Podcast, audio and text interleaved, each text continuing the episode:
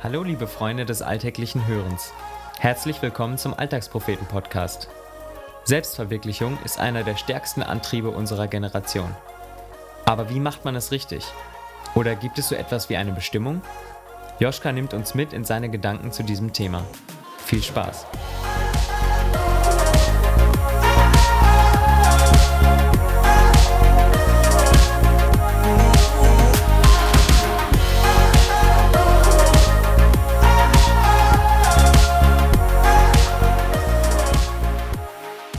22 geht ab. Das kann ich seit dieser Woche nun auch bestätigen. Anfang der 20er Single zu sein, Ideen zu haben und gleichzeitig auch die Zeit, sie umzusetzen, ist nicht die allerschlechteste Kombination. Wie Lukas das letzte Woche beschrieben hat, so können es, denke ich, viele, die noch in dieser Lebensphase stecken und mindestens genauso viele, die sich gerne an diese Zeit erinnern, bestätigen. Als ich noch in der Schule war, schwärmten mir jedenfalls meine Eltern nicht gerade selten vom tollen Studentenleben vor. Zu einer Zeit, als ich es mir nie im Leben hätte vorstellen können, eines Tages das Elternhaus zu verlassen und daheim auszuziehen. Zu dieser Zeit wurde die Phase der akademischen Ausbildung in unserem Hause regelrecht heroisiert. Nach fünf Semestern Studium kann ich nun nachvollziehen, wovon sie sprachen. Während mich der Gedanke damals beunruhigte, genieße ich heute die fast grenzenlose Freiheit. Doch was fange ich mit diesem Privileg an? Was mache ich aus meiner Zeit und meinen Ideen? Worin will ich meine Begabungen und Talente investieren?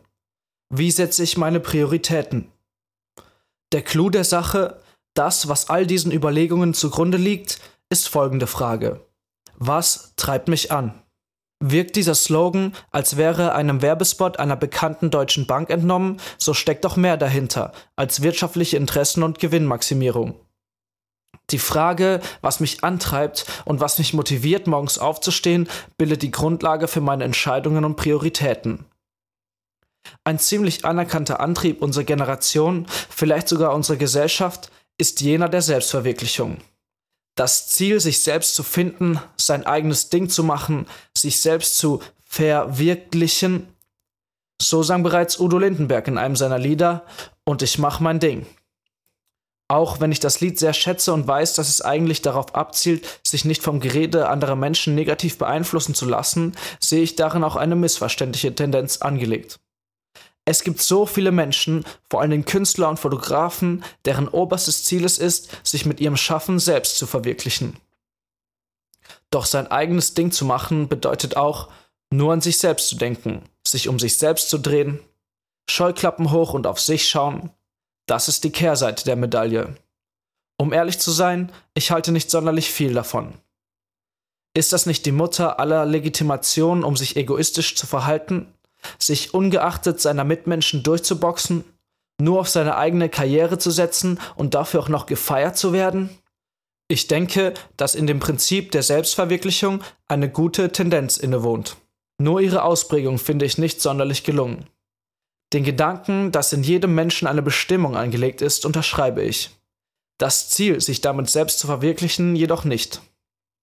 Ich glaube, dass mein Charakter und mein Denken auf ein höheres Ziel, einen höheren Sinn ausgerichtet sind. Ich glaube, dass es für jeden Menschen auf dieser Welt eine Bestimmung gibt. Vielleicht gibt es auch mehrere, darüber kann ich leider nichts sagen. Ich glaube, dass der Sinn des Lebens darin besteht, die in mir angelegte Bestimmung zu finden und sie zu erfüllen. Warum ist das so wichtig? Wer seine Bestimmung gefunden hat und sie erfüllt, der lebt aus einer tieferen inneren Motivation heraus. Auf den ersten Blick mag das nach Selbstverwirklichung klingen, doch es ist mehr als das. Während ich mich dort nur um mich selbst drehe, geht es hier darum, den Sinn und Zweck meines Lebens zu erfüllen. Das wirft eine Reihe weiterer Fragen auf. Gibt es das überhaupt? Und falls ja, wer hat eine Bestimmung in mir angelegt? Doch davon an anderer Stelle mehr. Ich möchte dich am Ende dieses Textes dazu einladen, dich zunächst auf folgende Frage einzulassen und dich damit zu beschäftigen. Was ist deine Bestimmung?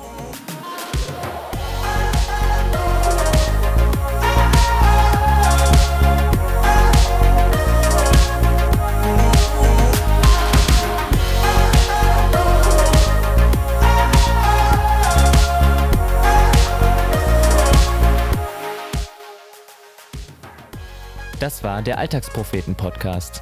Wenn dir diese Folge gefallen hat, freuen wir uns, wenn du sie weiterempfiehlst oder uns ein Feedback dalässt. Wenn du unsere Texte nicht nur mit deinen Ohren, sondern auch mit deinen Augen erleben möchtest, schau bei uns im Internet auf www.alltagspropheten.de vorbei und folge uns auf Facebook, Twitter, Instagram und WhatsApp, um keinen Beitrag mehr zu verpassen.